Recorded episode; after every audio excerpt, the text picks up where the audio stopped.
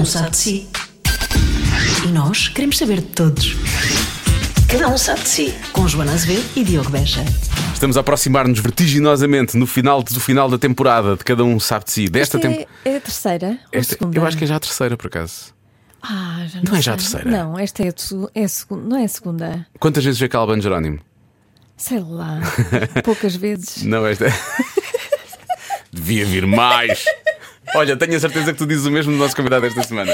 Pode vir sempre que quiser. É sempre muito bem-vindo. É muito simpático. E foi por Skype ainda por cima, nem sequer, nem sequer estivemos presencialmente, que é uma coisa que nós estamos um bocadinho, eh, eu acho que com a próxima temporada, se calhar não vai acontecer logo no início, mas estamos com algum entusiasmo para Estamos a ressacar. Estamos a de ressacar ver, disso. De ver as pessoas que entrevistamos. E porque é diferente mesmo a mesma forma como, como estamos no estúdio, como, como- às vezes cria ali uma ligação, às vezes cria-se ligação e eu acho que com o Skype é mais difícil, às vezes não, Sim. não se sente tanto isso.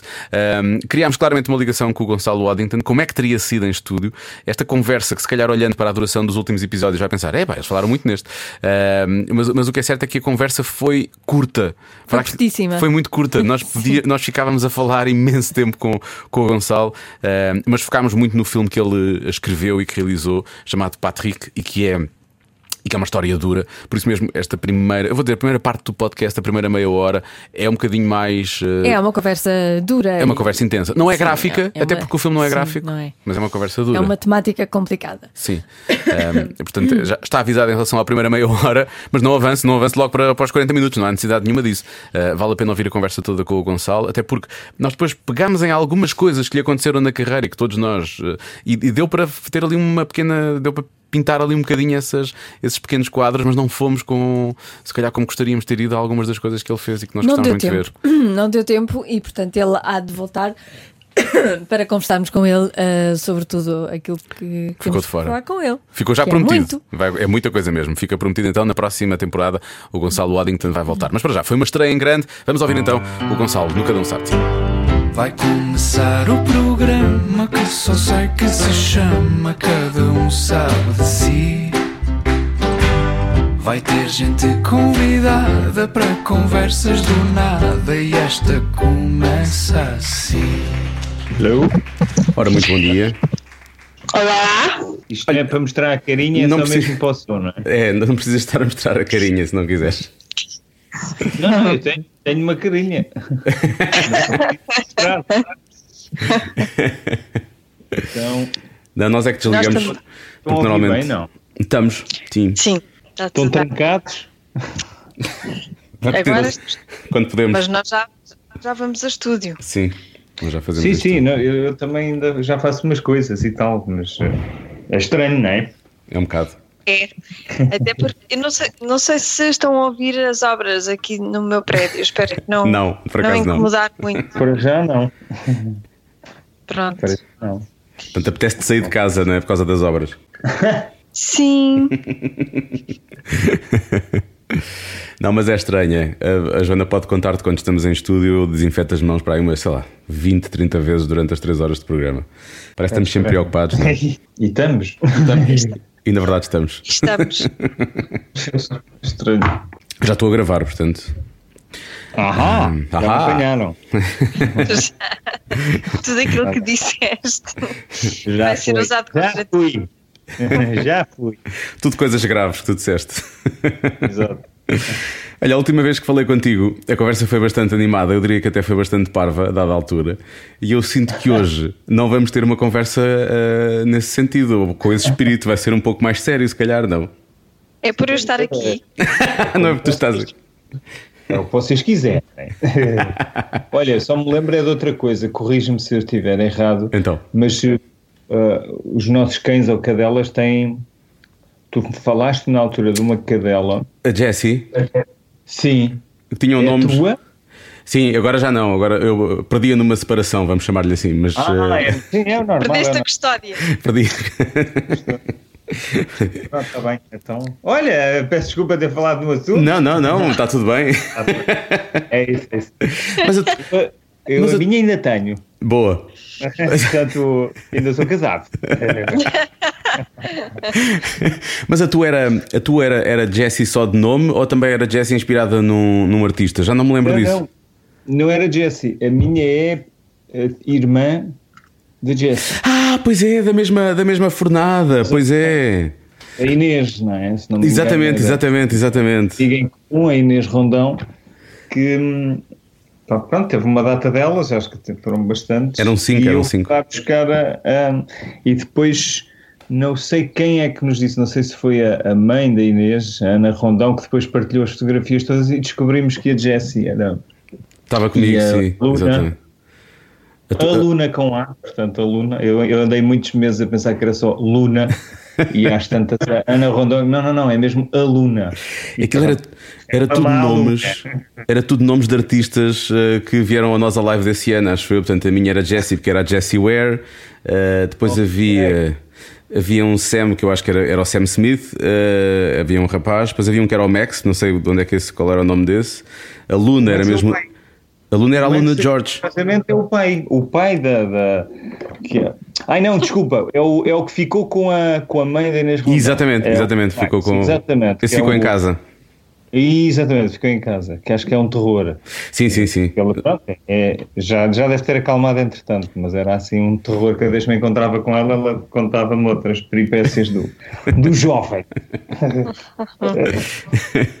pois é, nós tínhamos, nós tínhamos eh, irmãs, exatamente. Exatamente, era isso mesmo. É mesmo isso. Vocês, vocês já chegaram a ser da mesma família. é verdade. Exato. De alguma forma, temos aqui uma ligação. De Skype. Somos tios, somos tios em conjunto, na verdade. Exatamente.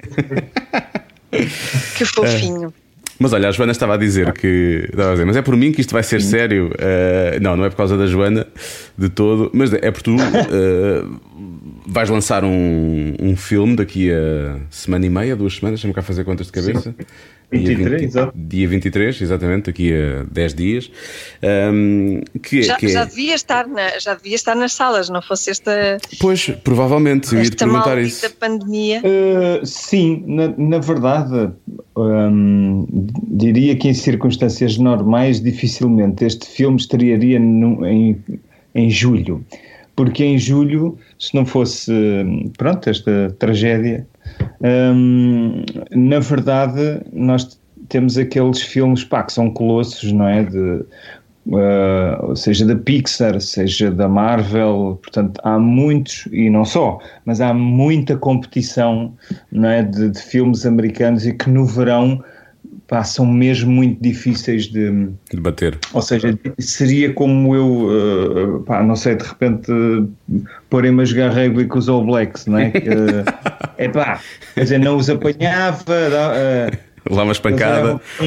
É, não, mas eu acho que nem era bem pancada, é tipo, a correr ao lado deles, a tentar correr ao lado, um encostava-me o ombro e eu esbardalhava pronto, tipo, nos primeiros dois minutos. E, e isso é um, é um facto, não é, da, da vida que nós temos que, que aceitar, mas hum, isto, isto- ou seja, já, já houve algumas datas eh, previstas e depois a última seria hum, maio, seria uma boa altura para estrear, porque, de- ou seja, maio já terminaram eh, os filmes todos dos Oscars, que são normalmente filmes muito procurados, obviamente, não é? Porque acabaram de ser premiados nos Oscars, depois fazem uma, uma sessão assim de uma época ou uma, uma pós-temporada, uma espécie de segunda temporada, porque alguns até estrearam cá, mas depois, como vêm já com o selo dos Oscars, há algumas reposições, não é? E a malta vê, e depois de maio acalma essa parte, e antes de chegarem esses filmes todos,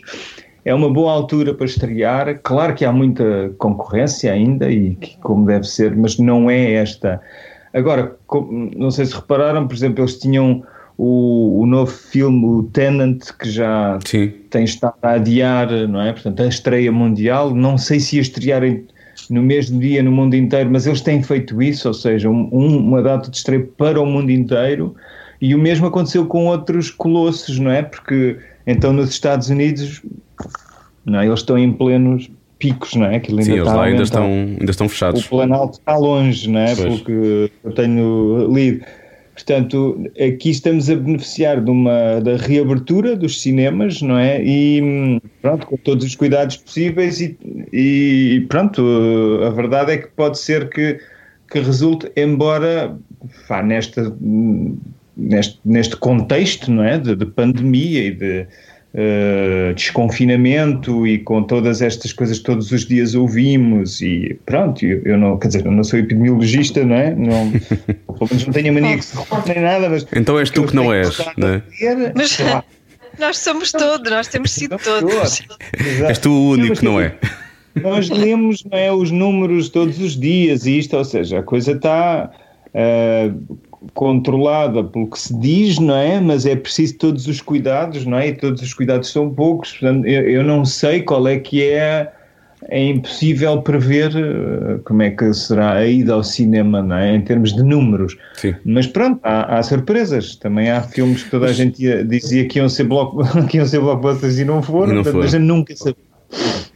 Mas sabes que o- É o- os filmes, os cinemas começaram a abrir. Eu fiquei, comecei logo a, a investigar porque eu ia ao cinema todas as semanas, às vezes duas vezes por semana, e, e, portanto já, já, já sinto saudades. É daquelas coisas que eu sinto mesmo saudades. Claro. E quando vi que os cinemas abriram, os cinemas abriram com filmes que quase todos eu já tinha visto, na verdade. E então eu pensei, bom. Isso, sim. Não há nada muito fresco ainda. Portanto, eu acho que o teu filme estrear agora é capaz de ser uma coisa bastante boa, porque é efetivamente uma novidade. As pessoas não têm coisas novas ainda nas salas. Exatamente, e eu acho que é essa hum, a jogada da, da nós, não é? Neste caso, perdão, porque a, a nós é que está A distribuir. a distribuir, vai também, ou seja, para outros cinemas que não nós, mas isso é o acordo é? Em- também da nós com a, com a produtora, mas o facto é esse, é que eles também não tendo aqueles, os filmes todos, porque Quer dizer, imagino que não vale a pena para eles também, distribuidores internacionais, terem filmes noutros sítios, eh, pá, sem ter eh, aquelas. o efeito bomba atómica que eles têm, né? Quando estreia aquilo, estreia no mundo inteiro e aquilo são. às vezes é um filme que, que salva o ano todo, não é? É tipo. É aquele filme que custou 200 milhões e, e faz um bilhão, quer dizer.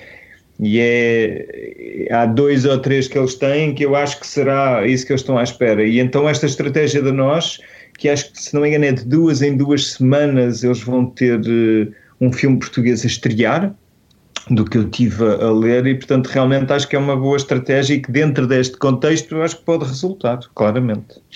Queria só- prognósticos só no fim.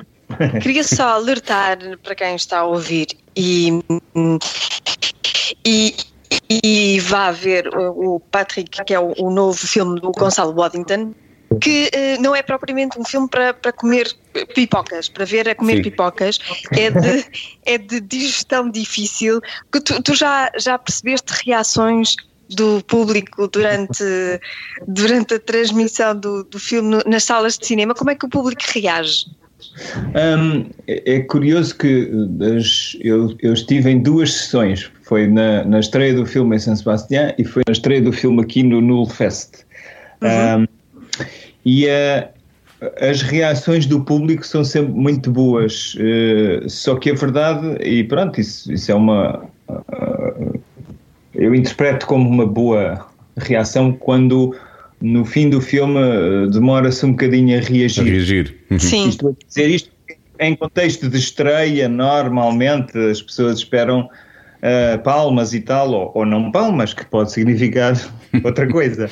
Mas quer dizer, não é um dia de ida ao cinema normal em que não há atores lá, porque no- 99,9% das pessoas que vão ao cinema não estão à espera que esteja lá ah, a equipa toda e os eh, realizadores, os atores e tal, tal, tal. Portanto, pode haver palmas ou não. Às vezes são aquelas palminhas como eu bato. Às vezes, quando vejo um filme, bato uma ou duas palmas. Tipo, gostei muito, gostava de bater palmas às pessoas que estivessem aqui, não é?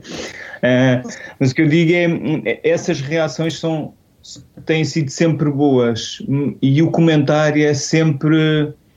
Ou seja, é como se tivessem comido uma pipoca só. Só que, e, epá, é muito boa, só que de repente aquela pipoca epá, tornou-se um, um, um, naco na pedra de um quilo, estás a ver? Pá, pô, isto é, e, e realmente, pronto, é é uma coisa que, que eu eh, que me acontece muitas vezes na- nas coisas que, que escrevo e que faço, como nas peças, por exemplo, que é mas por, de onde é que vem isto de pá, convidar as pessoas para virem cá a casa jantar e dar-lhes lampreia? Pá, porque lampreia tem que ser uma coisa que tu tens à partida que saber para o que vais. Estás a perceber? Tu não, tu convidas uma data de pessoas para comer cá em casa, ou tu tens a certeza que as pessoas gostam de lampreia e que, são, e que tu sabes fazer bem a lampreia, não é?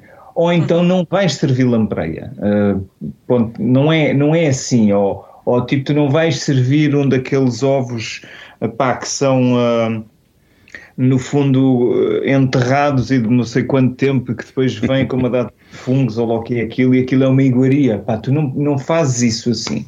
Mas este. Estou a exagerar, obviamente, mas, mas pronto, há aqui qualquer coisa. Que é. De onde é que vem esta ideia? Estou a vender muito bem o filme. Sim, sim, as pessoas vão a correr para as salas agora. Não, mas é de onde vem esta coisa de. E eu acho que vem de não, não, não facilitar, ou seja, eu não gosto muito de, de, de facilitar no sentido de. Uh, ainda há pouco tempo li uma coisa interessante sobre ah, a quantidade de séries que nós vemos hoje em dia, nós todos, porque eu também as vejo, nomeadamente as plataformas todas que nós hoje em dia temos acesso, uhum. Netflix, HBO, isto, aquilo e aquilo outro, há um, Bem, não sei se reparam, por exemplo, quando liga na Netflix eu vejo mais três séries novas, isto, aquilo e aquilo outro. Sim. E há uma tendência uh, para o género de escrita que a mim me põe uh, algumas dúvidas que é porque que as pessoas hoje em dia, mesmo quando escrevem ou quando fazem, não há nenhum espaço para uh, uma coisa ilógica ou não dita ou não explicada, quando a tendência é sempre mais cedo ou mais tarde a personagem tal vai explicar que teve aquela reação completamente uh, inesperada à mãe ou à tia, ou eu fiz aquilo porque, ou seja, as coisas estão muito bem armadilhadas, mas depois há sempre a tendência de explicar a armadilha. E eu não estou a dizer que o que o que o lado bom disto seria uma coisa tipo só Twin Peaks em que tudo é surreal. Não é isso que eu estou a dizer. Estou a dizer é que às vezes uh, as pessoas, neste caso as, as personagens, podem e devem ter reações, comentários, atitudes que não são explicáveis. Uh, e às vezes há um, uma, um, uma, grande resistência a fazer isso. Uh, e isso, pronto, no meu caso há, há, ali mistério, porque naquele rapaz, naquela história em que é um rapaz de 20 anos e que por uma peripécia que depois quem quiser uh, verá percebemos de que ele não é quem diz ser, é outra pessoa e que entretanto mudou de identidade. E a minha uh, a história que eu quis contar é como é que alguém com 20 e tal anos lida quando se lhe mostra um espelho e tu afinal não és esta pessoa, és outra. E nós vemos a reação dessa pessoa quase de negação. E de repente vemos o conflito dessa pessoa com duas identidades, ou seja, ele cresceu até aos 10 anos com um nome, com uma família, com amigos, com, uh, sei lá, regras, uh, códigos, uh, de regras de sociabilização. E de repente viveu dos 10 até aos 20 com outro nome, outra identidade, outras pessoas, outros comportamentos, coisas não muito boas também. e de repente, como é que é, é, muito difícil para um jovem de 20 anos, às tantas, explicar quando se lhe faz a pergunta, como por exemplo, porque é que não voltaste, uh, porque tu desapareceste, porque é que não voltaste? Quer dizer, ele, nem ele tem capacidade uh, intelectual, nem inteligência emocional, digamos, se é para que resolver existe, isso. Para resolver isso. Ou seja, de repente Sim. há muito mistério porque ele próprio está a viver o seu próprio mistério a partir do momento uhum. ele só tem um mecanismo que é o mecanismo do, do chuta para a frente, não é? De, porque se ele para para pensar naquilo que, que, que, que viveu, das duas uma, ou ele é um Kierkegaard ou um Schopenhauer e de repente aos 20 anos escreve um tratado sobre a identidade e depois mata-se, não é? Porque a, a, consciência absoluta da tua, uh, do teu estado, da tua circunstância, daquele, uh, quer dizer que tu tens uma inteligência muito, muito, muito fora do comum e, e de repente o filme não era sobre isso, era sobre uma pessoa que, que de repente ao tentar explicar aquilo entra no... ao parar ele é apanhado por, uma, por um tsunami, não é? Sim. Portanto, ele sabe que há um tsunami que é o passado a vir ter com ele e a explicar-lhe que olha que tu és isto, olha que foi isto, olha que não sei o quê. Até porque dentro deste contexto da história em que o rapaz esteve a viver com outra pessoa em circunstâncias não muito felizes, uh, porque há aqui qualquer coisa de de um, ou seja, de pedofilia, embora não é um filme que seja sobre pedofilia de todo, é sobre as consequências que isso poderá ter na vida. Uh, as memórias boas tornam-se memórias más, ou uhum. seja, mistura-se tudo. Eu estou a dizer isto sem saber, atenção, eu, eu falei com algumas falei com pois, um, era, um amigo pois, meu. Era isso, era isso que eu ia perguntar, se tu, se tu uh, procuraste ajuda de psicólogos para construir esta personagem. Ah, mas Olha, só, é... só, só, antes, o Gonçalo, desculpa, só, só, antes de, de, de, explicares isso, porque nós não usámos a palavra ainda, mas para quem não, não leu ainda sobre o, filme ou não sabe, estamos a falar de, de um rapaz que foi raptado e, e, é, e, tem a ver com, com uma nova vida que ele acaba por ter, que é diferente da que tinha antes. Tudo o que estávamos a falar tem a ver com o facto da vida dele ter mudado com o rapto.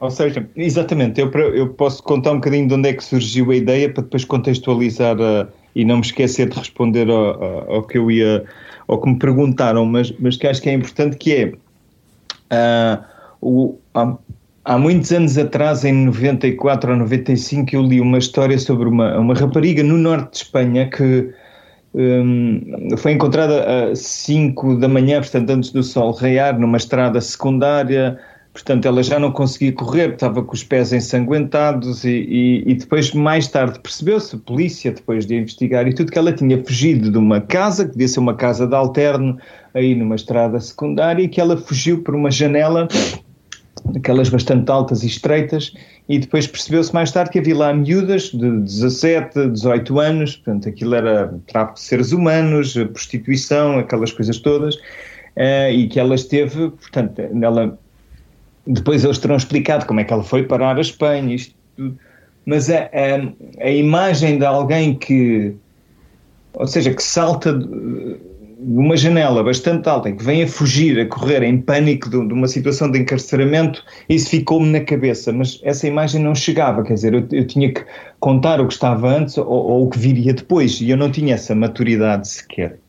Uns anos depois aconteceu o caso do Rui Pedro, que toda a gente conhece essa tragédia, não é? Do... E uma das. Apareceram alguns filmes, nomeadamente um filme em que eu participei também, que era o Alice, em que é o ponto uhum. de vista dos, dos, pais, não é? Que, no fundo, que perdem um, um, uma criança que foi raptada e que é um. Ou seja, é uma tragédia não há um, um, fecho, não é? Não há um, um, final, quer dizer, imaginar, a, não é? A dor dos pais que não sabem o que é que aconteceu mas a mim, na minha cabeça, ficou-me sempre a ideia de o, o que é que terá acontecido à criança. Uh, e então, a partir daí, eu pensei, se hoje em dia, portanto, isto foi depois já em 2007 ou 2008, se, se a pessoa ainda estiver viva, já não é uma criança, é um adulto. Ou seja, porque processos mentais, psicológicos, físicos, terá passado essa pessoa para se transformar, não é? Uma mutação quase identitária. E uhum. foi aí que eu peguei na, na, história, ou seja, começa com um jovem de 20 anos que por, por, algumas peripécias em que ele está envolvido descobrem que ele desapareceu há não sei quantos anos de, de Portugal, uh, quando tinha 8 anos e agora vive pá, como um francês em Paris. Uh, e o francês dele é perfeito porque ele adapta-se bem a, às pessoas com quem está, com quem vive, com quem... E é Ok, então vamos obrigá-lo a ter que reviver a sua primeira identidade, ou seja, obrigá-lo a voltar a Portugal, a, a, estar com a mãe, com a família, com isto, aquilo e com outro. Ou seja, imaginar as, as, as, todos estes mecanismos serem expostos e ele próprio, de repente, um, como um leão que de repente foi adormecido na savana com um dardo e de repente acorda na capoeira da minha avó na sertã. Uhum. É? ele, ele estranha, não é? As patas a pisar em caca de galinha e umas folhas que ele nunca viu na vida ele é estranho, mas é um leão, de qualquer maneira, ou seja, ele há de, de voltar a si próprio. Uh, e eu, ou seja, falei realmente com, com algumas pessoas, falei com malta da Polícia Judiciária, porque queria algum contexto, não é? Também de, de, das questões todas, sei lá, legais, e, mas porque não é um filme policial, também não é uma investigação.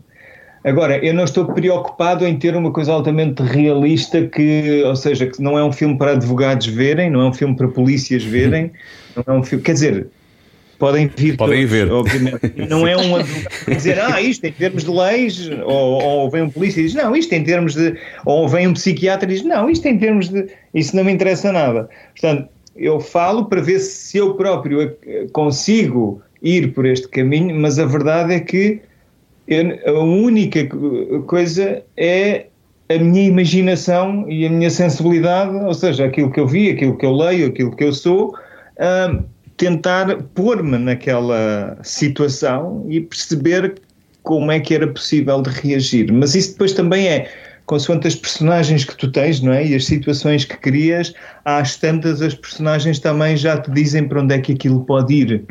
Como é que tu reages, seja quando se sentam todos à mesa, uh, a uma dada altura no segundo ato, é a primeira vez que jantam todos juntos, depois da prima, que é uma, uma miúda, que é a Alba Batista, não é? Que, que volta do Brasil para visitar o primo, que ela foi viver para o Brasil com, com o pai, e tu aí já percebes como é que eles vão reagir numa determinada circunstância, porque tu já os pensaste, já os escreveste um pouco. Portanto, realmente a grande receita será a minha imaginação, para bem ou para mal. tu, tu, tu, quando disseste, pensaste nessa, nessa primeira história, já há muitos anos, não é? porque a hum. história do, do Rui Pedro sim, sim. foi em 98, 99, se eu não estou enganado, 97, para aí. Um, eu, eu, lembro que li uma coisa escrita por ti e que tu disseste e se fosse comigo. Um, e passados estes anos todos, quando fazes este, este filme, já dizes e se fosse com o meu filho, ou, ou, com a minha filha, neste caso com os dois, tu tens, tens um casal. Um, é, é, é, isso, essa, essa a forma como tu olhas para a situação enquanto o visado ou enquanto o pai de alguém que é raptado um, é, é, é, é, obviamente diferente, mas de que forma é que te sentes isso, passado estes anos todos? Um, és mais objetivo? És menos emocional? Como é que isso. Não, és, és, és, bastante mais objetivo e, ou seja, e eu quando falo da, da questão de se fossem os meus filhos, um, não é, obviamente, nós pomos sempre não é, o lado nosso egoísta, não é? Se fosse o nosso filho, porque quem ia sofrer era eu, porque eu não estaria na, na, na pele dele, não é? Eu não estaria na, na, pele dos meus filhos. Mas é precisamente isso que eu, que eu, que eu imaginar os, os, meus filhos nessa situação é qualquer coisa de inimaginável. Claro. Ou seja, e realmente é, podemos perguntar porquê que alguém se proporia escrever uma coisa destas? Porquê? Só que pronto, é aquela história da luz e da sombra, não é? Nós não espalhamos só a luz, nós temos que espalhar luz e temos que espalhar a sombra também. E de vez em quando há umas coisas, uns livros, umas peças, uns filmes, em que em vez de iluminar eh, dão sombra, pá, mas a sombra também é importante, não é? Às vezes é preciso estarmos à sombra e, e, e tristes e embaixo e pensativos e não sei o quê, porque também há, sei lá, crescimento e, e é um estado normal também das pessoas, portanto até para dares algum valor à luz também, não é? Inimaginável. Exatamente. E isto é inimaginável. Então, se é inimaginável, é precisamente isso que eu me proponho fazer: é imaginar. Só que, por outro lado, eu também não, não me propus um, uh, falar do processo todo até aos 20 anos. Ou, ou seja, porque depois a pedofilia é sempre qualquer coisa de altamente gráfico, ou isto ou aquilo, aquilo outro, e no caso ali não há grafismo nenhum. E a outra coisa é, é, é aquilo, a ideia é de nós percebermos os resultados de, de toda essa vivência. Porque o que é horrível de dizer é que, inclusive, houve coisas boas que ele guarda dessa pessoa com quem ele viveu. Uh, ou seja, porque essas pessoas muitas vezes até fazem coisas que, se nós isolarmos, são coisas boas. Uh, que lhes ensinam coisas boas e ensinam-lhes outra língua e dão-lhes brinquedos e dão-lhes mimo e dão-lhes carinho e não sei o quê, até que tu percebes, mas este gajo uh, tirou-me dos meus pais. E só que o cérebro ao pouco vai, aos poucos vai apagando essa pequena memória. E quando tu te lembras do teu pai e da tua mãe, se calhar isso, isso é que se torna a memória dolorosa, porque é uma coisa que eu nunca mais vou ter.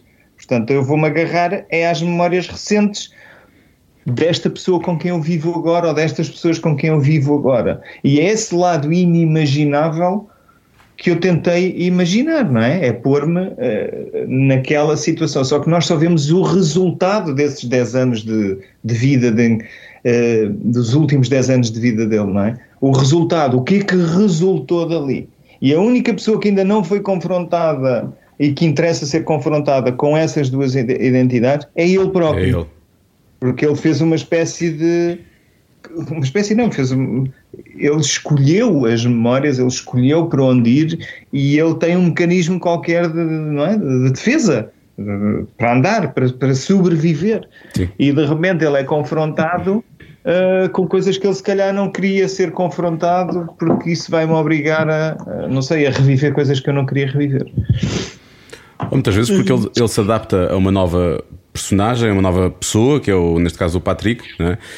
Ahm, Sim. e, e- e se calhar depois é é preciso fazer, é preciso dar uma grande volta, não é? É preciso Exato. para, volta, para voltares a ser quem eras originalmente, não é? Mas isto- isto- Exatamente. Ou- E que é impossível. E se calhar é o contrário, não é? Porque ele começa como, como um e depois é, que é confrontado com um que já foi. já foi, exato. Só que um que já foi também já não é. E o mesmo é válido para, o- para o resto dos familiares, que é muito giro, mas este manganão não é o meu filho. Pois. Não é assim. Este Não não é, não. não é a criança aquela que eu perdi. Exato, não é, fotografia, não é aquela imagem pronto, do miúdo que eu vi com 8 anos. Quer dizer, e isso eu sou confrontado todos os dias, não é? Que De vez em quando olho para os meus filhos, estão agora em pandemia, em pandemia, em, sim, em contexto de pandemia, Sim. do confinamento, que se eu engordei, aqueles miúdos esticaram, não é? De repente os ténis já não servem no desconfinamento. Não, e tu tens Não uma é? miúda com 15 anos agora, não? 15 anos? Tenho um teenager, não é? Com 15 Pois. anos e tenho um manganão com 10, que, está, que é gigante também. Portanto, o gigante comparado há dois meses quando entramos. Ou, ou seja, se nós próprios muitas vezes somos confrontados com as pessoas que, não é, que, que gostamos e que de repente, espera aí, as feições mudaram um bocadinho. Imaginar uma mãe, neste caso a personagem da mãe, que de repente vê aquela pessoa, reconhece, reconhece as feições, mas Uh, o cérebro diz-lhe que é, mas depois quando abraça, não é? O corpo e o instinto diz-lhe isto, isto já não é bem a mesma pessoa. Portanto, imaginar também pôr uma mãe nessa situação não, não, não deve ser fácil, não é? De, ou seja, a cabeça diz-lhe que tu não podes rejeitar esta pessoa porque esta pessoa voltou, mas o corpo, não é? E o coração e a pele, o toque diz-lhe que isto é para rejeitar completamente, porque para todos os efeitos eu já aprendi a viver de outra maneira. Ah, é uma história muito leve. É uma É um história, sim, sim. É um filme da Pixar. Dá, dá.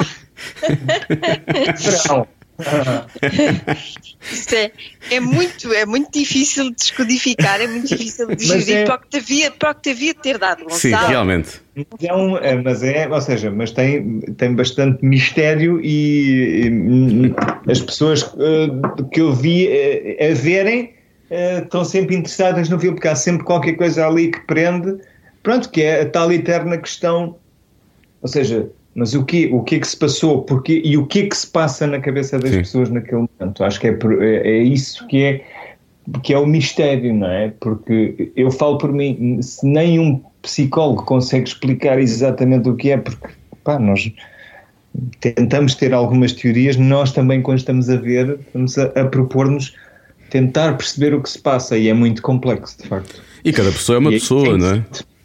E exatamente, exatamente. E por isso é que eu acho que cada um é confrontado também consigo próprio, ou seja, no, o que é que te leva a pensar naquela situação. E, e- e por isso é que eu acho que, este- que é interessante e que as pessoas têm interessado. É porque aquilo obriga-te, obviamente, a participar um bocado na. Pronto, porque tu tens questões e isso é porreiro. Uhum. Olha, quando tu estavas à procura do, do ator, do Patrick barra Sim. Mário, eh, não, não, não querias eh, necessariamente um ator. Porquê? Olha, por uma- não é. Não era com o objetivo de não querer um ator. Perdão. Era porque para uma personagem de, pá, com esta exigência, mas com esta idade, ou seja, na verdade ele tem que parecer entre 18 e 19 anos, ok? E é um miúdo que parece, claro que há miúdos com 23 que podem passar por, por 19 anos, mas a verdade é que não Eu há... com 40 passo por 19, Gonçalo. Por exemplo, exato, eu, é, não há, mas não há muitas pessoas com, com muita experiência, com muita experiência, ou seja, arranjar-se um ator com muita experiência ou com alguma experiência para aquele personagem, então é se tiver de ser, também pode não ter experiência ou nenhuma. Portanto, era procuramos atores e não atores. Mas o Hugo, que é o Hugo Fernandes, que é, é- é- ou seja, pai português, mãe francesa, portanto, de uma, um, o pai está lá há 25 anos ah, e o pai foi para lá aos 18, aos 19, foi muito novo para lá. Pá, o miúdo eh, fala mesmo muito mal português, ele percebe bastante, mas ele fala mal, porque ele- a vida dele é o francês, inclusive é com o pai, ele vai falando de vez em quando, mas o pai fala muito pouco português com ele.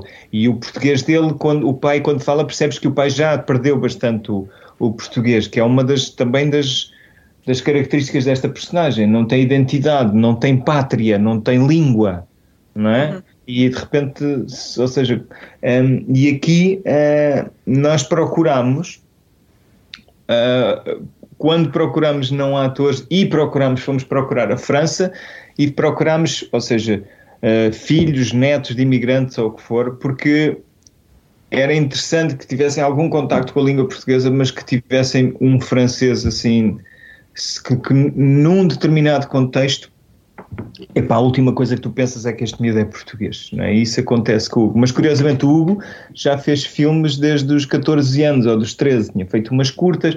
Era o único, quando eu fui à França ver os castings que eu tinha escolhido através de self-tape, era o único que não fez self-tape, porque era o único que tinha agente.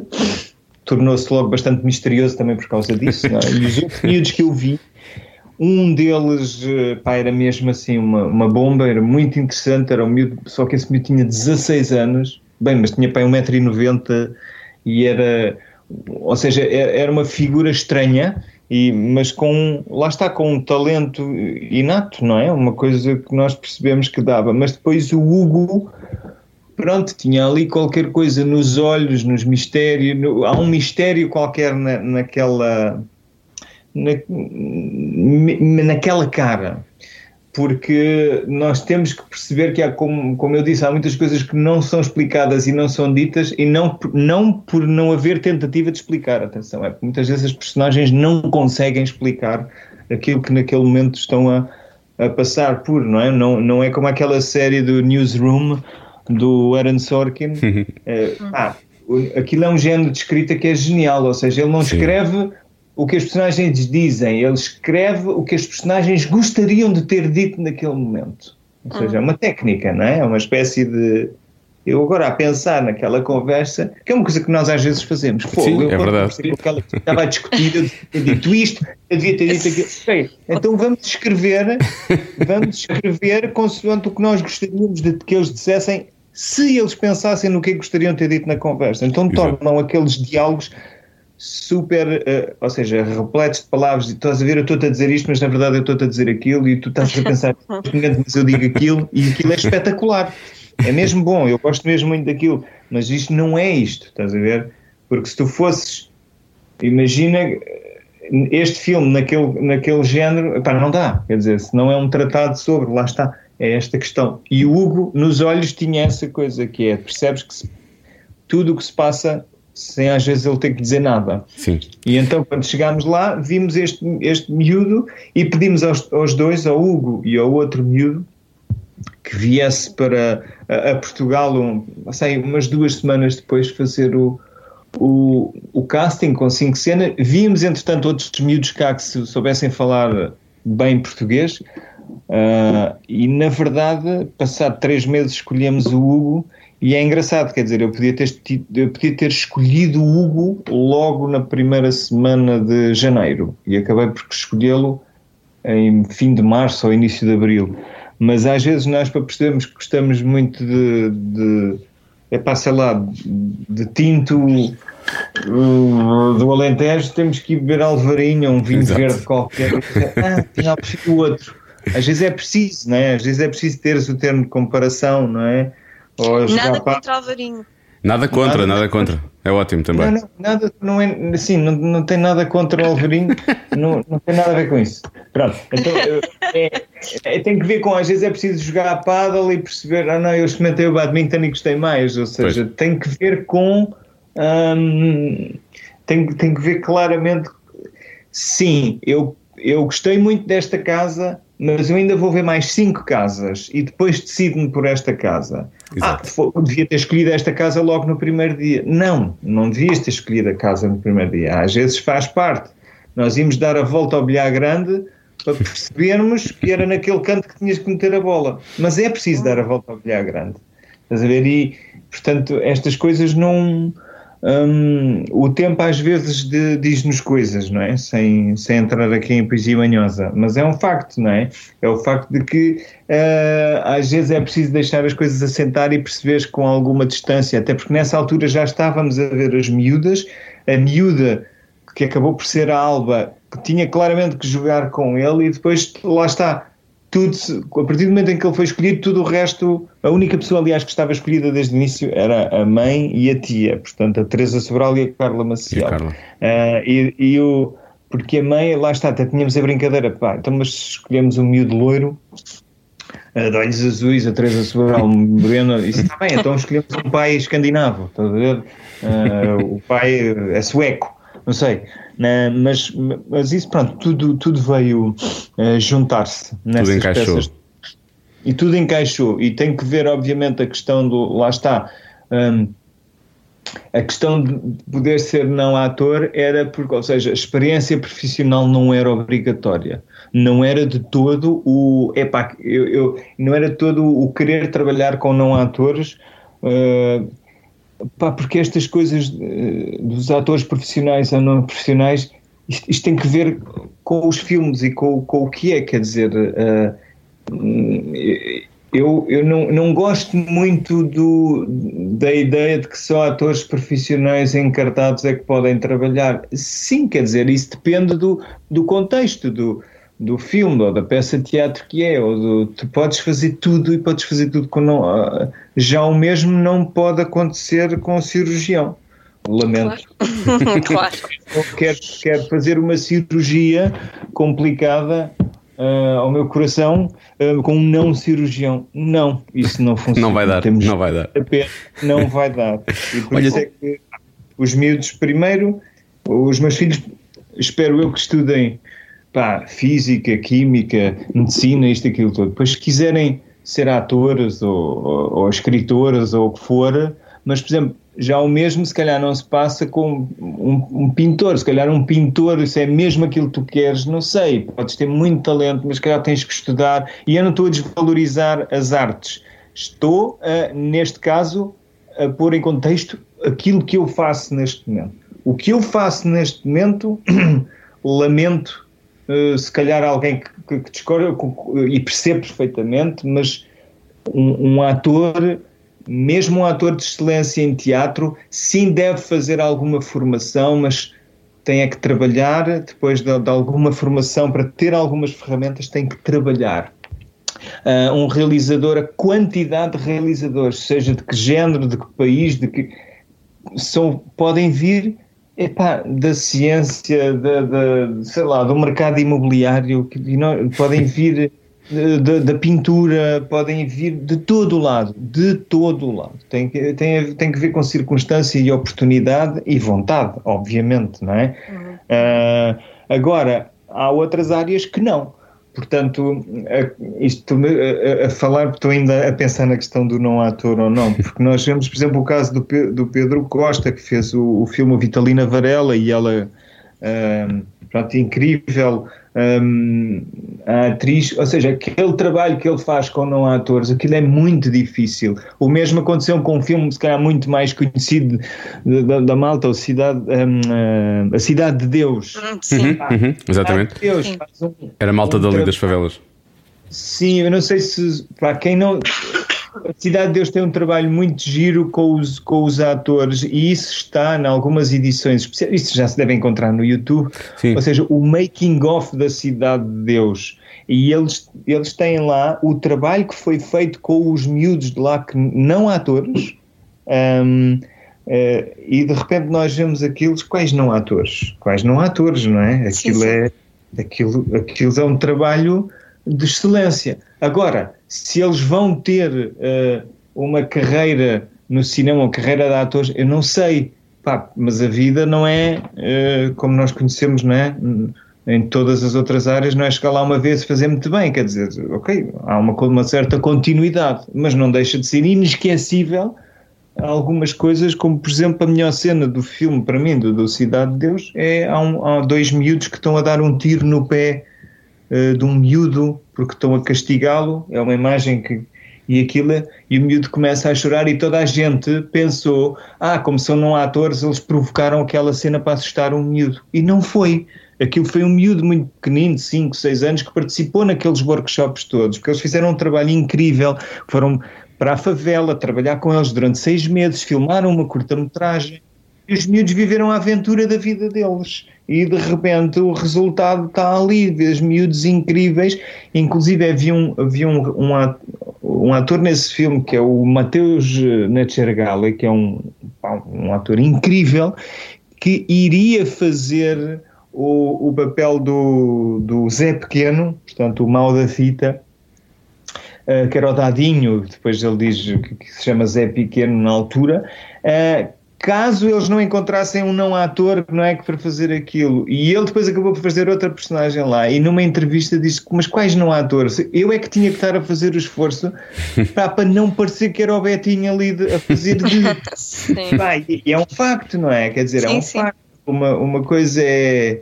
é pronto estamos somos todos atores que estamos a fazer de e de repente crias uma coisa que é altamente credível Agora, ires para lá, misturaste com aquela malta, não é? Como também o, o cantor, o seu Jorge, que entra nesse filme. Eu sabia lá quem era o seu Jorge, eu já, já tinha ouvido músicas do seu Jorge, mas não sabia que era para mim. Aquilo é um gajo, pá, que eu tive alguma dificuldade em acreditar que ele era não ator.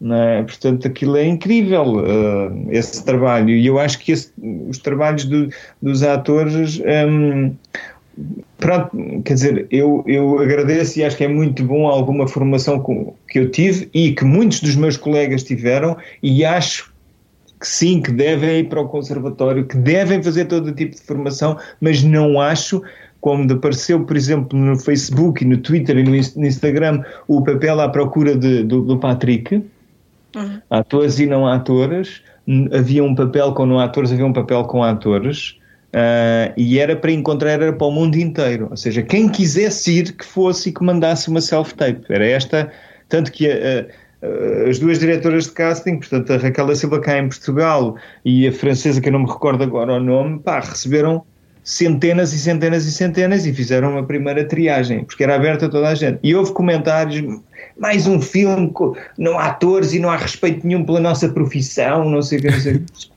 Qual respeito pela nossa profissão? Quer dizer, onde é que isso. Uh, quer dizer, onde é que isso. Onde é que isso é desrespeito pela, pela profissão? Quer dizer, as pessoas têm todas. Lá está, eu tenho o direito de querer ser um cirurgião. Só que eu, para ser um cirurgião, eu tenho que ter essa formação toda não é? Agora, para seres ator em certos. Ok, se vamos fazer uma encenação do Hamlet, e mesmo assim, uma encenação do Hamlet feita pelo Peter Brook, já foi. Uh, já houve encenações com não atores e que trabalharam, mas é uma coisa específica trabalhada para aquilo. Tal como é uma coisa específica trabalhada com os atores da Royal Shakespeare Company. Portanto, é, essa diferença não acho. Uh, não acho que existe. Uh, não sei, acho que é uma falsa questão. Olha, ah, tu há pouco. Esta coisa. Há pou... tu há pouco falaste da casa da tua avó na Sertã. Foi onde o filme foi, foi feito, portanto, isto acabou por ser uma desculpa para tu voltares às, às origens e ires comer maranhos que nem um maluco, ou não? Isso, olha, isso é uma coisa engraçada. Eu já tinha lá filmado duas coisas. A, a primeira foi uma, uma curta-metragem que eu, que eu tinha feito há uns anos atrás, foi mesmo lá na casa da minha avó, um, numa pequena aldeia chamada Venestal, que fica a 6 km do, do centro da Sertã. Depois filmámos lá uma grande parte da Odisseia, da série com, com o Bruno, com o Bruno. Tiago, com o Bruno e com o Tiago Guedes. E nós, porque eu tenho, ou seja, avós, primos, pá, uma data de família lá. E agora, quando fomos lá, porque a casa da minha avó foi inspirada, inspirei-me, aliás, na casa da minha avó para o filme, o género de de construção, não é? Do, de tudo o que rodeia, o género de vegetação, floresta, rios e aquilo tudo. E em, a casa, a minha tia agora mora lá e filmar nas nossas casas não é uma. não é muito bom, até porque. Pronto, é uma daquelas regras, né? se queres fazer uma curta, lembra-te que a tua casa não é um decor, a tua mãe não é produtora, o teu pai não é ator. E, não, e há exemplos que contrariam totalmente isto que fizeram com o pai, com o tio na casa, e são filmes incríveis. Mas pronto, normalmente não, pá, não é aconselhável. E eu havia ali uma, sei lá, um, um certo receio de que, sei lá, vou para casa, vou estar preocupado com a casa, vou, já estou muito, esta casa tem que ser filmada desta maneira e, e por outro lado a minha tia está a viver lá e pá, que ia pedir à minha tia para sair de lá e, e que seria uma possibilidade, não é? Ou durante dois meses ou três um, alugamos, a produção alugou uma casa fixe e a minha tia está na mas, mas que eu não me sentiria bem com isso. E curiosamente, aquilo que eu pensei que fosse a coisa mais fácil de encontrar, que era a casa, porque há 50 mil casas iguais àquelas naquela zona, foi o mais difícil. E essa e tem que ver com muitas casas que estão ao abandono e que ninguém sabe de quem são.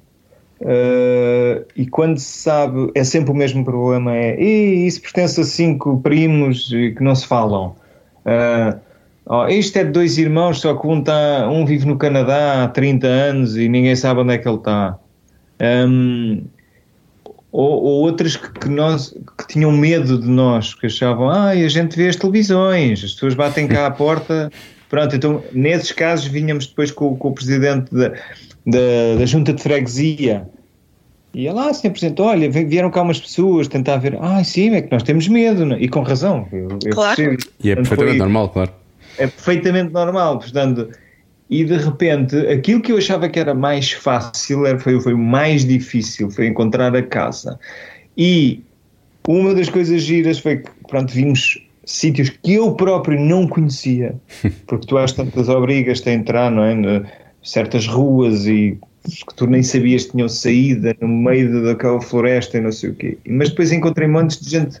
Tu és o Gonçalo, sim. Olha, eu sou teu primo. Eu sou sobrinho do não sei quem, do não sei como, mas em que foram muitas vezes, muitas. Ou seja, íamos nos, nos restaurantes e nos sítios de lá Uh, e, e, toda a gente sabia que já estavam aqui umas pessoas que vão fazer um filme e isso era muito fixe. E às tantas lá vinham ter comigo: Tu não és sobrinho do Olímpio ali de Sernar, assim, olha, eu sou uh, teu primo terceiro grau, ou teu tio, e tu não, oh, tu não te, bem, tu não te lembras de mim, era tipo diário, tu não te lembras de mim.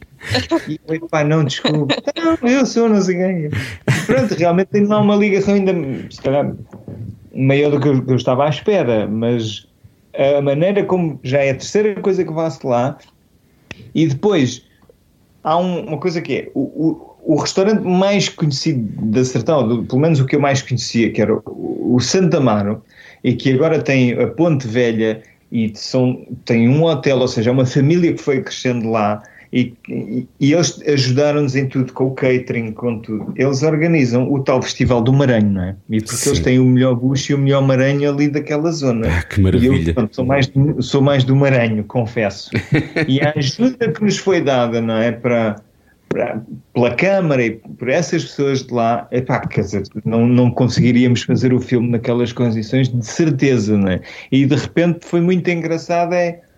Ah, é o gajo que é daqui, não é? O gajo que é daqui está cá a fazer um filme, faz todo o sentido, não é? Vem para a terra dele fazer o filme. E isso é o lado mais engraçado do.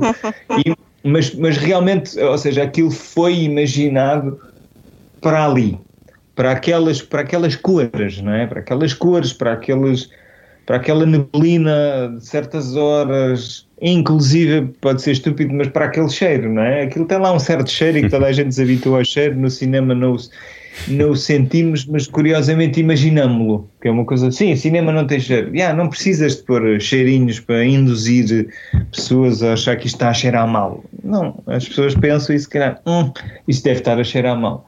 Isso é uma das cenas do. É como ler, não é? Alguém descreve o odor, tu às tantas estás é verdade, É verdade. Não é? Estão-me a induzir a, e o meu cérebro está a produzir o cheiro na, naquela memória ou naquela construção, ou naquela imaginação. Portanto, temos que deixar sempre um, um, certo espaço para a imaginação. Mas a verdade, sim, o filme poderia ter sido feito no Alentejo? Poderia.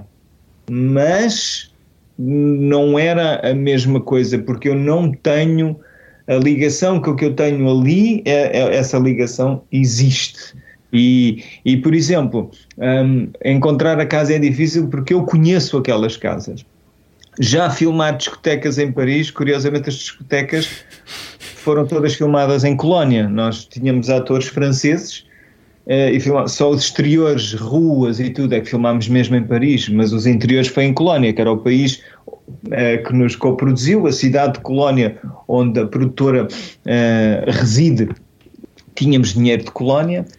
E para mim aquilo são discotecas de Paris, claro, porque eu não tenho nenhuma ligação com nenhuma discoteca de Paris, não é? Sim. Agora, se me dissessem que eu tinha que encontrar o Lux em Colónia, pá, se eu estivesse sempre à procura do Lux, claro, vou ter que ver 1500 discotecas até me decidir. Mas como eu não tenho essa memória afetiva, eh, não, quer dizer, não, não tive esse problema. Portanto, outro realizador diria sim, mas isto podia ter sido filmado no Douro. Claro que poderia, mas a maneira como aquilo está escrito e imaginado, imaginado obrigava, de alguma forma, pelo menos a mim, a que fosse ali. E realmente ainda bem que foi, porque é ali que eu sinto que inclusive é a câmara quando está parada a apontar para a casa que, que, que diz tudo exatamente que, o que eu imagino, não é? E que tentei pôr primeiro no guião e depois na imagem. Epá, eu falo muito. então. Bem, deixa-me só, já que falaste em comida. Uhum. E saindo agora do, do filme, nós não, não- enfim, isto daria uma conversa de 5 horas a falar sobre o que tu já aqui- fizeste na Exato, vida, mas exato. não, mas não dá. Mas eu queria que tu falasses de uma experiência que tiveste numa peça em que tu fazias de chefe, se, não estou a- e fizeste uma um estudo gastronómico com os melhores chefes e eu gostava que, que me contasses sobre isso. Olha, a, primeira coisa engraçada é a ligação com a cidade de San Sebastián. O, o filme estreou em competição oficial no Festival de San Sebastián, que é um dos festivais mais importantes do mundo, eh, e, e eu já lá tinha estado algumas vezes em trabalho e em lazer. Eh, e é realmente uma das cidades mais bonitas do mundo. E é das cidades. Pois é, Mas já lá estive. É. Exatamente. E é lindo aquilo. E come-se muito bem. E só em San Sebastián estão não sei quantos chefes. Eu neste momento eu não, não, não sei a lista dos melhores chefes do mundo, mas arrisco-me a dizer que entre os 10 primeiros devem estar para aí 5 ou 6 de San Sebastián, País Basco. Não só de San Sebastián, mas de San Sebastián estão bastante. Eh, como o Berasategui, o Arzac e outros que eu não me lembro do- dos nomes. E lembro-me destes dois por uma razão simples.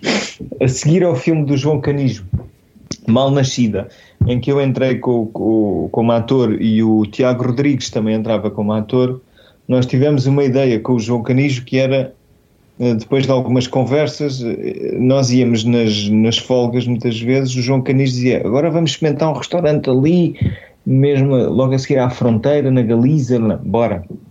Só tínhamos um dia de folga e era difícil a Lisboa, não é? De aquilo, nós estávamos em boticas, vir a Lisboa depois de um dia de trabalho que acabava às 7 da tarde, quando não acabava às, às 4 da manhã. E aí tinhas que vir no sábado a seguir e voltar na segunda de manhã, pai, não, não dava. Era preferível ficar lá. E íamos comer. E de repente começámos a falar sobre, pá, temos que fazer qualquer coisa sobre cozinha.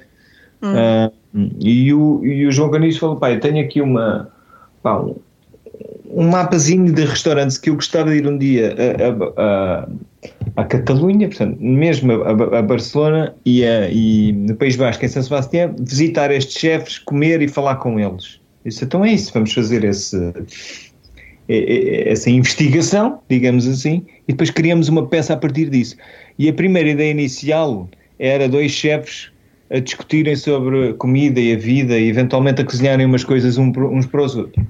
E nós fomos lá, fomos, contactámos os, os, os restaurantes todos, nomeadamente o Berasategui, três estrelas Michelin, o Arzac, três estrelas Michelin, isto no País Basco, e em Barcelona o Santi Santa Maria, ah, três estrelas Michelin, e a Carmen Ruscaleda, três est- estrelas Michelin. Todos eles responderam a mesma coisa. Já ouvimos de tudo, tipo um, sei lá, um shake que quer vir com mil pessoas e, e, e eles disseram, mas aqui não cabem mil pessoas. Ai, não faz mal, a gente aluga um hotel inteiro.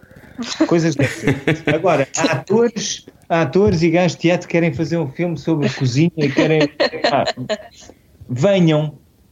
Epá, então tivemos das melhores experiências da nossa vida, como por exemplo no, pá, no Arzac, comemos na cozinha, na mesa Sim. onde umas semanas, uma semana antes tinha comido o, o rei de Espanha e ah, algum do seu séquito, e onde os pá, pessoas tipo, sei lá, o Casilhas tinha lá ido comer com, com não sei quem, com o Messi. É a mesa gajos. mais importante?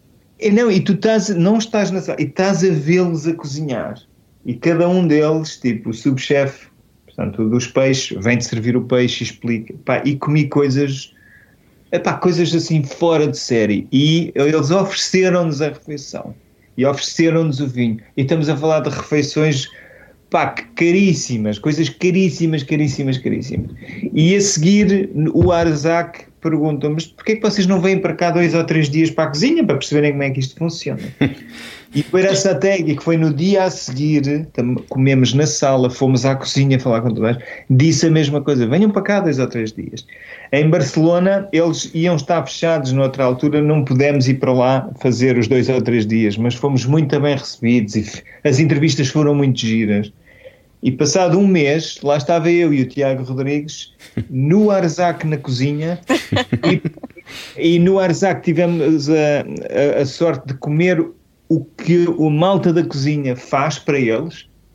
Ou seja, hoje vai uma tortilha gigante para a malta pá, e comemos e vimos, pá, aquela malta trabalha, aquilo é duro. Trabalhar num restaurante é muito duro. É duro, é duro, é duro. Pá, mas pronto, há ali coisas incríveis, como os gajos ensinaram-nos a fazer tudo o que fosse uma gema de qualquer coisa, uma gema de, de- de vinagre, lá pula com os químicos todos e de repente o vinagre balsâmico com azeite torna-se uma gema. Aquelas coisas como, por exemplo, aquela azeitona explosiva do Avilés, Sim, não é? sim, sim. Sim. Também com os mesmos eh, químicos. e tal. No Beraçategui tivemos três dias na cozinha e no primeiro dia que nos íamos sentar para comer, que nós pedimos para comer com a equipa, ele telefonou porque ele não estava lá e disse ao subchefe, esses dois, os atores comem na mesa do centro, a tal mesa também que eles também tinham, e comem só menu de degustação. Então, durante três dias, eu e o Tiago Rodrigues almoçamos e jantamos o menu de degustação, é o gran menu Belasategui, com coisas, pá, você, e Fogo. perguntava se querem repetir alguma das coisas, e só nos deixavam beber champanhe, porque ele, champanhe, as cavas, que ele, e depois ele lá chegava atrasado, o Belasategui, e vinha sentar-se connosco, e pedia mais champanhe, e bora aí, e querem aprender a fazer o quê? Pá, foi assim incrível. E nessa cozinha chegavam a estar 70 pessoas, parecia uma coreografia. Parecia um bailado, 70 pessoas a cozinhar, às vezes para, para- para duas mesas de oito pessoas. Só que aquelas mesas, porque nós já lá tínhamos estado antes, não, um mês antes, quando tu acabas o teu prato de, de, de peixe, eh, o que quer que tenha sido, eles tiram os pratos ao mesmo tempo numa coreografia, cada prato tem uma pessoa para, para levantar, limpam a mesa e quando vem o outro prato, vem à mesma hora. Há lá um prato que é uma carne que é cozinhada em, em baixa temperatura durante 72 horas. Aquilo fica um- uma coisa incrível, com uma gema de ovo. Isso é servido a- ao mesmo tempo. Portanto, os pratos têm que estar a brilhar, o serviço tem que estar a brilhar. Então, quatro pessoas a montar um prato. E isso é uma coreografia. E nós viemos de lá com a ideia, não, a gente quer é uma brigada de cozinha no palco. no espetáculo no São Luís, que se chama O que se leva desta vida, tínhamos uma brigada de cozinheiros da, da escola de hotelaria e tudo, tínhamos um fogão, tínhamos coisas pré-preparadas, mas havia coisas cozinhadas. Esse espetáculo tinha mesmo cheiro, não é? Nós gostaríamos de fazer esse espetáculo outra vez, nós falámos disso, mas tinha que ser uma coisa em que desse para nós termos essa brigada a cozinhar, mas desta vez que desse para as pessoas todas comerem. E nós teríamos exatamente a mesma discussão, ou seja, eu- a ideia da peça é estamos a criar um novo menu eh, no inverno e estamos a criar um novo prato que é uma. Vamos inspirar-nos na alheira, que é uma coisa altamente tuga, pá, mas bora fazer um prato, ou seja, de alta cozinha, não é? É, se calhar ali tudo o que for verde, em vez de virem ali sei lá, os grelos vêm se calhar numa espécie de gel- de gelatina e a alheira, ok, é o sabor das aves, mas aquilo vem no, noutro género de forma, que muitas vezes o que eles fazem, é o conteúdo é o mesmo, mas as formas são diferentes, não é? E o El Bulli, por exemplo, tinha essa coisa incrível, que ele tinha uma coisa que parecia um esparguete, mas o esparguete era, era gelado. O peixe vinha numa, era uma gema, e depois mas tinha outra gema de ovo que era uma fruta, ou seja, ele muda as formas e os sabores é que são Sim. diferentes, ou Sim. o contrário, não é? E essa, essa peça tem um vídeo muito giro no YouTube porque nós fizemos uma coisa que era, a peça passava-se numa noite em que o serviço está a acontecer normalmente e eles estão a criar à parte porque a brigada toma conta do serviço não é? do dia a dia, nós vamos supervisionando. E nesse dia, curiosamente, havia um, um, um documentarista que estava a filmar eh, aquilo, que era também uma boa desculpa para nós termos dois ecrãs para mostrarem as, as, as pormenores daquilo que estamos a cozinhar. A maneira como tu levantas as, as escamas, que é um prato que nós co- comemos no, no Beraçatega, que é uma invenção dele, ou seja, ele agarra num lombinho de salmonete e a maneira como ele despeja o óleo a ferver no lombo faz as, as, as escamas levantarem e ficarem crocantes. Então tu comes o salmão com escamas crocantes. Epá, é das coisas mais incríveis que eu comi na vida. E nós fizemos isso, pronto, como homenagem ao, ao Beraçategui. Um, e a verdade é que houve um dia, nós dizíamos bastantes asneiras no, na, na. É, porque eram discussões acesas e, e é uma coisa que se passa na cozinha, não é? Sejam homens ou mulheres, está tudo. Pá, aquilo é um stress enorme. É não intenso, sim, é muito intenso. intenso, é super intenso. E vou dizer que no primeiro dia que nós estivemos no Arzac, eu, e- eu e o Tiago estávamos literalmente encostados a uma parede. Pá, se nós nos mexemos e atrapalhamos qualquer coisa, estes gajos esfaqueiam-nos. não, não ia acontecer nada disso, obviamente, mas foi uma sensação de pá. Estes gajos não têm que levar com dois curiosos aqui, estás a ver? Tipo, pronto, e- mas depois eles lá se habituaram, está-se bem, mas quando estão em trabalho, aquilo é um stress enorme o tempo inteiro, o tempo inteiro. Então isso é, obviamente, é um território fértil para uma peça, não é? De, de discussão, tensão, movimento, não sei não sei o que mais. E nós, houve um dia que uma que o Inatel comprou o espetáculo todo e, e em vez de começar às nove, acho que era a hora, na altura era nove, o espetáculo às nove e meia começou tipo com meia hora ou 40 minutos de atraso, porque foram literalmente autocarros e autocarros, pá, com pessoas idosas que vinham de outros sítios. A pessoa que comprou o espetáculo achou, ah, dois atores portugueses, autores também, cozinha, uma coisa muito portuguesa. Ah, mas não viu o espetáculo. E de repente, a meio da peça, as pessoas queriam invadir o, o, o palco. Queriam, então, gritavam, isto é uma vergonha, cada vez que diziam uma asneira qualquer, eles, uh, mas estavam mesmo. E às vezes eu e o Tiago parávamos, o barulho era tanto, nós comentávamos, tipo, eles vão subir. E "Quando subirem, a gente aguenta-se, bora, vamos continuar. Pá, e no fim a peça acaba e o, o Bruno, que, estava connosco, que, que fazia a câmara e que ia filmando, aquilo depois às tantas, as pernas do. Ah, tudo o que era o panejamento, uh, normalmente flanela negra, levantava tudo e ficava o palco todo despido, só com uma cozinha no meio, e tínhamos um ecrã que era todo o ciclorama atrás, projetado, em vez de ser projetado agora nas televisões, que estavam as duas à boca de cima, estava, imagina, nós no meio do palco, no meio da cozinha, sozinhos, porque a equipa já tinha ido a ter uma mega discussão sobre o prato que estávamos a fazer, mas depois os pormenores eram em gigante lá atrás. E quando isso acabou, o Bruno disse: Eu vou lá para fora para entrevistar as pessoas. E então há um célebre vídeo das pessoas a dizerem: É por isto que as crianças andam na droga, porque ensinarem o A e o B, ensinam estas coisas. E depois outro que dizia: eles, Os atores não têm culpa. O quem escreveu é que tem, ou seja, fomos nós que escrevemos também. Há tinha coisas de pessoas revoltadas.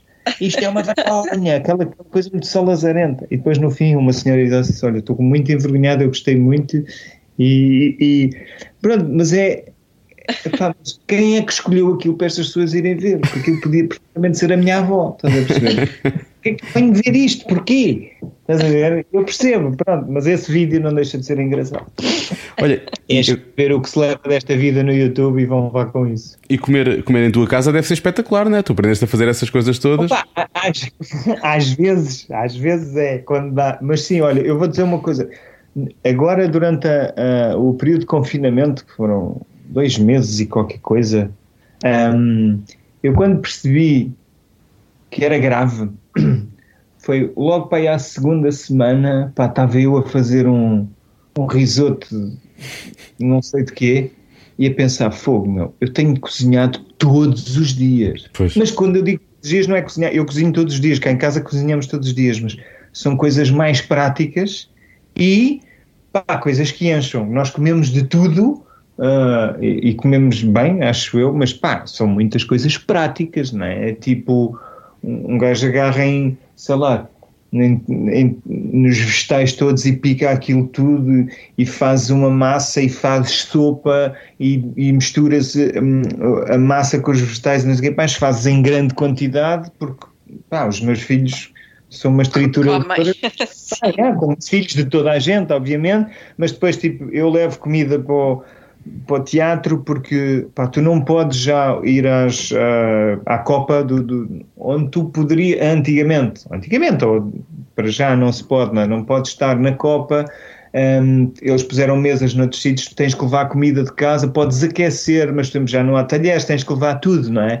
E os restaurantes, há os que estão abertos, pá, eu não, eu não quero ir, eu quando estou a trabalhar, ir a, res- a restaurantes todos os dias, pá, há sempre uma altura em que vou, vou, vou para o estaleiro. Porque comer todos os dias fora, por ou, ou seja, comes num restaurante em que tu confias, mas também estás sempre a comer o mesmo e eu não gosto. Pronto, eu como em casa. Então eu tenho que fazer muita comida. Agora, aqui, tu não estás a ver, era tipo, epá, hoje vou fazer, ah, comprei um, um, pá, uns salmonetes e vou fazer assim. Os salmonetes era caro para caraças, depois aquilo, pronto, o orçamento também se, se fomos percebendo, se calhar não vamos comprar salmonetes outra vez. Pois. Mas é, perceberes que yeah, eu estou com montes de tempo e estou a cozinhar coisas ricocós todos os dias, isto é muito grave. Não, não teria pá, que fazeres um jantar, ou mesmo que seja só para nós, cá em casa, mas uma coisa mais rebuscada e tudo, pá, não é todos os dias, de todo. Ali foi, porque tínhamos muito tempo. E o queijinho e o vinho, be- be- bebeu-se um bocadinho mais de vinho do que o normal, porque lá, sempre em casa, tipo, o almoço não, não, não bebo, e aqui já vi um copo, e, e aquele queijinho não sei o quê, e aquela fruta não sei o que mais, pá, isto tem comida, há um, há um vídeo do, do- dos apanhados da TV, não sei se lembram, num talho, vão ver, que é o que ele diz, que eu, eu lixo 500, mas ele não diz eu lixo 500, vocês vão pôr um bip, ele diz eu fodo 500, cá em casa eu fodo 500, não é? Que é carne, e ele a, a fazer contas assim para o ar, eu nos pequenos, eu cá fodo, fodo 500, que é, yeah, ele só em, em comida lá para os filhos todos, e nós a pensamos nisso todos os dias, que é, pá, isto é isto é realmente excepcional, porque nós estamos a comprar coisas, só que estamos a comprar porque toda a gente comia mais. Tu estás em casa e de repente não tens nada para fazer. Podias ir, ir dar uns passeios, podias ir correr, não sei, mas tivemos muito tempo em casa como toda a gente. Está claro que comemos bué. Agora, agora vamos abrir aquele. Lá foi o melão todo. Agora vamos abrir as bolachas. Lá foi as bolachas todas. Aquilo era um. Olha, também é porque podíamos, obviamente, e não me queixo nada. e Há outras pessoas que tiveram bem pior. Isso é pena. É verdade. É um bocado chato pronto, estar aqui a falar nestas coisas e, e, não, e às vezes parar um bocado para pensar, epá, houve, pessoas que não passaram tão bem. Portanto, eu não me estou nada a queixar. Fui um privilegiado. Ainda sou. Olha, nós já vamos com bastante tempo do programa. O que é que eu propunha? Eu propunha que nós vamos terminar a, nós vamos terminar esta temporada do podcast e que se calhar lá para meio da próxima temporada tu voltasses porque nós temos muita coisa para falar contigo, que eu acho que ficou muita coisa Ok, para ok. falar. Tá bom, tudo bem. Pode É ser? Tens o meu número e é só. Daqui a uns meses a gente volta a fazer isso, se calhar. Eu acho que acho que é capaz de ser, acho que é capaz de ser bom. Mas antes, eu acho que temos temos ainda algumas perguntas para te fazer. Atenção, não te vais já embora. Não tens nada a ver com isso. Não tens nada a ver com isso, pá. Olha, ó periga, não tens nada a ver com isso. Não tens nada a ver com isso. Não tens nada a ver com isso. E não me levam a mal, se eu disser não tem nada. Não, não, não vamos a mal, nada, nada, não nada. vamos nada a mal. Amigos como dantes. Sim, são aquelas coisas que, são- que não se explicam, percebes? Mas que tu fica, há ali um mistério à volta daquela resposta que não foi dada e ficas a pensar nisso, pronto. Ok. Sim. então vamos lá. Vamos lá. Qual foi a coisa mais. Não tens nada a ver com isso. Ai, diz, diz. Qual foi a coisa mais picante que já puseste na boca? Epá. eh, olha, há um programa na. na- Isto pode ter um sentido lato, Pois, atenção. pois, pois, pois, pois, pois. pois.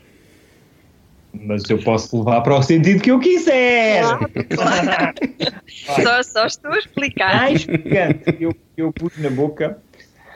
Ah, há, há duas. A primeira que, eu, que me veio logo à cabeça, há um programa, o Hot Wings na- no YouTube, do, se calhar já viram, que é um entrevistador que é muito bom, que convida malta conhecida do cinema, do desporto, da televisão. Programa acho, acho que é americano.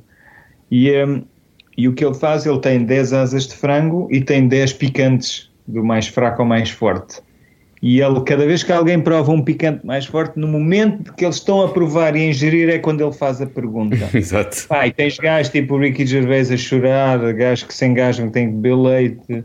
O Idris Elba teve que mudar de t-shirt porque já estava todo suado. É muito fixe.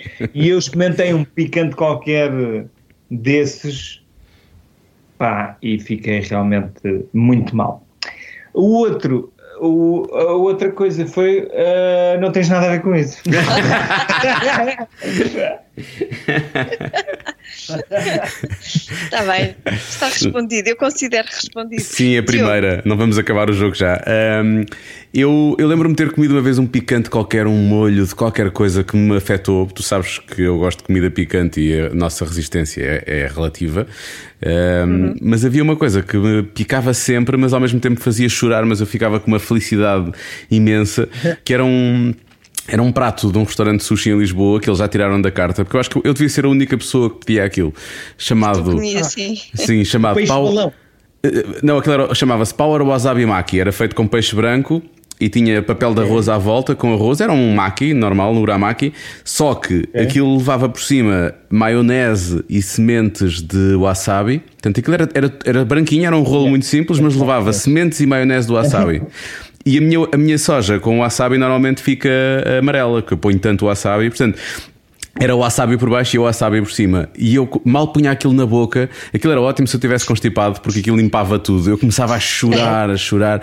Mas era, era, era- dava-me uma real felicidade de comer aquilo. Eu adoro comida picante. Mas olha, eles tiraram isso porque alguém deve ter passado mal. Ou Se calhar, se calhar. Se era tão forte. Epá, era incrível, era incrível. imagino. Imagino. Então vamos lá. Preferes conduzir a cena ou relaxar e ser conduzido? Ah, Também é lá, tu agora aqui. é, É.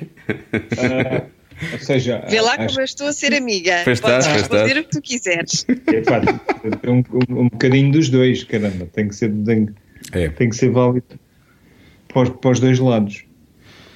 Ahá! Ahá! Não tens Oh, preferência, não tens preferência. mais uma coisa Não, que ficou no ar. Nem, nem- nem deve haver. Portanto, seja qual for a cena que estejas a fazer, hum, epá, é, é muito chato seres tu sempre a, a- a- querer conduzir. Chato para ti e para outra pessoa, Sim. não é? Porque pode ver, eh, as cenas podem correr bem ou melhor, ah, e claro que também podem correr mal, isso, mas caramba, isto tem que ser válido para, para, para todos. Olha, Ah, Ahá, outra vez. gente, esta-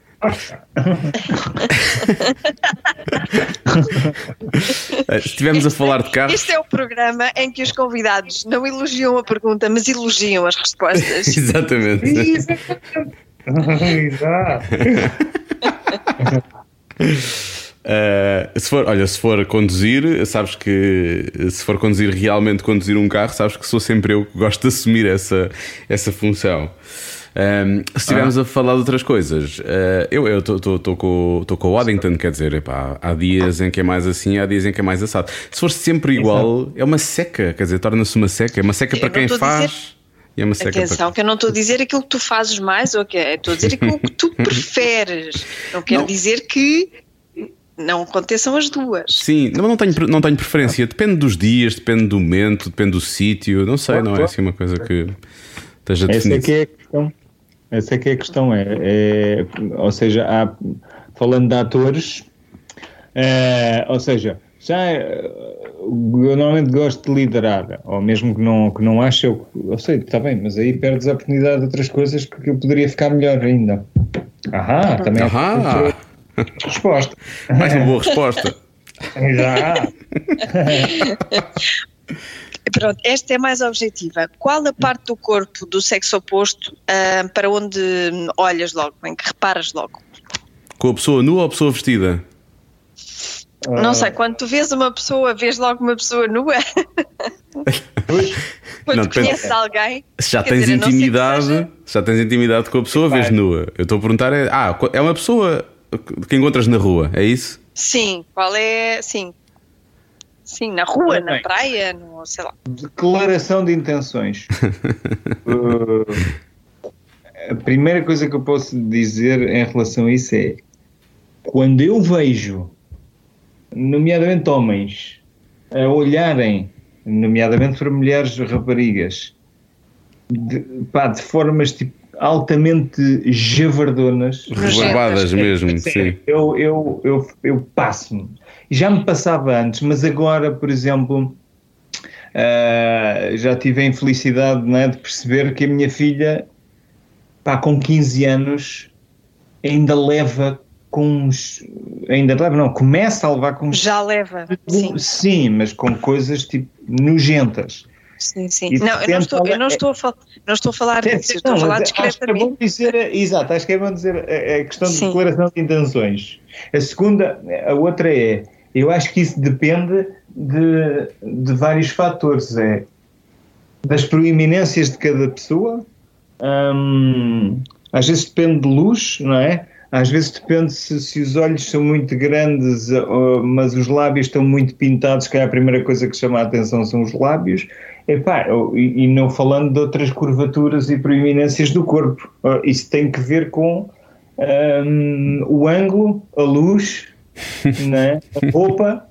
Eu acho que não. eh, Epá, dizer eu olho logo para aqui, não, não, não consigo sequer dizer isso. Primeiro não consigo por razões de. Óbvio, não sei, acho que é mesmo por. eh, Mas tem que ver com. Há pessoas tão diferentes com coisas mais ou menos chamativas. Uhum. Ahá! Ah, Ah. mais uma boa resposta. Ele Uma fez outra vez. Bem, eu, eu olho para a cara, é o primeiro sítio onde eu olho, porque hum, é aquela coisa de, de- olhas para a cara, olhas para a pessoa de certa forma, não é? Portanto, eu acho que olho, olho para a cara e não olhando de forma completamente rebarbada. eh, eu gosto de pernas, confesso, acho que as pernas Não. eh, das, das mulheres são. São, são muito sexys, Eh, mas, mas, mas olho para a cara, olho para a cara, para a cara. É, é, é possível que depois olhe para as pernas mais à frente, se, se- se- mas, Sim, mas, ou seja, se a primeira pessoa que tu vês quando entras num sítio qualquer, a pessoa está de costas, eh, se calhar vais olhar para as pernas, não é? Pois, provavelmente, não sei. É esse, pronto, daí que eu acho, só que depende, não é? Depende do que é que a pessoa tem vestida, como está a postura e a maneira como a pessoa utiliza as pernas. Também às vezes. Eu, eu olho sempre, a primeira coisa para onde eu olho é para os dentes, mesmo que a pessoa esteja de costas. Ou a fazer o pino de costas. Sim. Sim. Estás É o- volta. é o- É o que me chama dentes. logo. Sim, logo, logo Ah, eu- chama-me logo a atenção os dentes. Não sei Óbvio. porquê. Sim, sim, sim. Quer dizer, aí, por razões, ou seja, se fosse meramente, ou seja, como um cão que cheira para perceber os hábitos alimentares, não é? Perceber o que é que andas a comer. Hum, esta ração, hum, estás aí com um problema qualquer. hein? Ou seja, se for isso, é, os dentes dizem-te logo, deixa lá ver os dentes. Hum, placa. Hum. É horrível, não é? Parece, deixa lá ver os dentes. Não, não, é- não é isso. É. Parece que queres comprar um cavalo. Higiene oral, pá, Sou, sou Não atraída é para higiene oral. eh, vamos lá ver. A boca tem, deve ter mais bactérias Do que tudo. do que outras zonas do corpo. Isto é um facto. Não digas isso, não, não sei Diogo que- entra aqui A já. não ser que a, que a, a especialista em medicina dentária que me disse isto mentiu. Disse a boca é das coisas mais. eh, onde há mais. Ou seja, é úmido, tem saliva, portanto há ali muita porcaria. Então, uma má higiene oral, estamos mal. Estamos mal em todas as. eh, tipo, seja, seja o que for, nem que seja só para trabalhar. Está um gajo a um metro de ti numa reunião e tem uma fossa em vez de ter uma boca. ser estamos mal, péssimo. é? Sim. Já nem é só pelo aspecto, é tu percebes logo, ok, cuida dos dentes, não precisa de ser aquele, aquela brancura Paulo Portas, Ministro da Defesa, não sei se lembram, Sim. Ou aquela coisa que, que até me magoava os olhos. tipo, Sim, Pois é "Ah, é, isto está pois era. está a fazer flare na câmara. é preciso ser isso, mas, ok, mas é limpinho. Isso é bom. Sim, e agora, para fechar, a última. Rápido e intenso ou suave e gentil? Ora, por exemplo, a jogar paddle, rápido e intenso. Se for suave e gentil, eu perco a paciência e eu normalmente, como jogo mais à, à esquerda, do lado esquerdo ah, tem que ser rápido e intenso.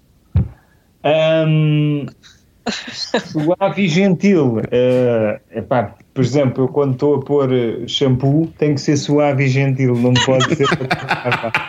porque senão fica o couro cabeludo bastante irritado e tem que ser suave e gentil. Às vezes, quando estou com pressa, é rápido e intenso, não dá. Foi. Pronto, estava a cortar o cabelo com uma. Pronto, uma das vantagens né, de este, eh, trabalhar nesta área é que eu raramente vou ao cabeleireiro ou ao barbeiro, não é? Quer dizer, eu deixo o cabelo crescer e a barba crescer. E depois, quando vou fazer os trabalhos, a gente decide, não é? No, Sim, adaptas. sexo. Yeah, tipo, olha, se calhar eu vou cortar o cabelo, é pá, assim, ou no, no- ou no filme ou numa série, hum, é melhor tirarmos a barba, pôr o cabelo curto. Ok, então. ah, E alguém a tratar disso. E numa dessas, ele disse: Tu, como é que lavas? Eu, sim, sim, mas lavas muito rápido, sim, sim, sim. Pois tem que ser suave e gentil. Suave e gentil. Pois claro. Tem que estar intenso. Portanto, espero ter respondido à tua pergunta. Eu acho que era mesmo isso que a Joana estava à espera, por acaso, sabes? Era, era.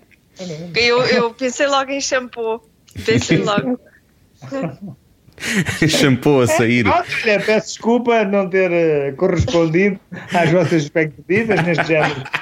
Mas é vida.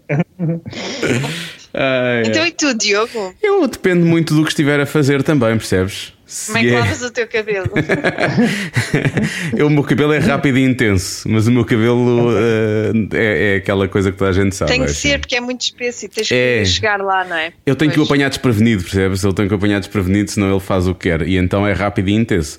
Pois há outras coisas que eu gosto de fazer eh, de forma suave e gentil. É consoante, é consoante o que estás a fazer, percebes? Ora, pois bem. É assim, é isso mesmo. Como é que estavas a fazer? Como é que te fizeste há bocado? Cada vez que davas uma resposta, como é que era? Ah! Ah! Ah! Ah! ah é isso mesmo. Bom, última pergunta, esta faço eu. Certo. Waddington, se tivesses que escolher um adjetivo para qualificar, descrever, eh, sei lá, adicionar atributos ao teu marsápio, que adjetivo Vê seria? marsápio não é mau, é mau, nunca tinha dito. É só porque estou à vontade com ele. Ora bem, Com o marsápio. Com o marsápio e com o Waddington. deixa lá ver eh, como é que eu posso responder isso. Eh, eu, eu acho que é, é, que é, é fofo. É fofo. Fofinho. É fofinho. Epá, Fofinho. Nunca Tá pensei que bem. fosse responder este, uma destas perguntas na vida, portanto foi o que eu consegui. É que, é que aquilo ainda por cima põe logo a coisa num.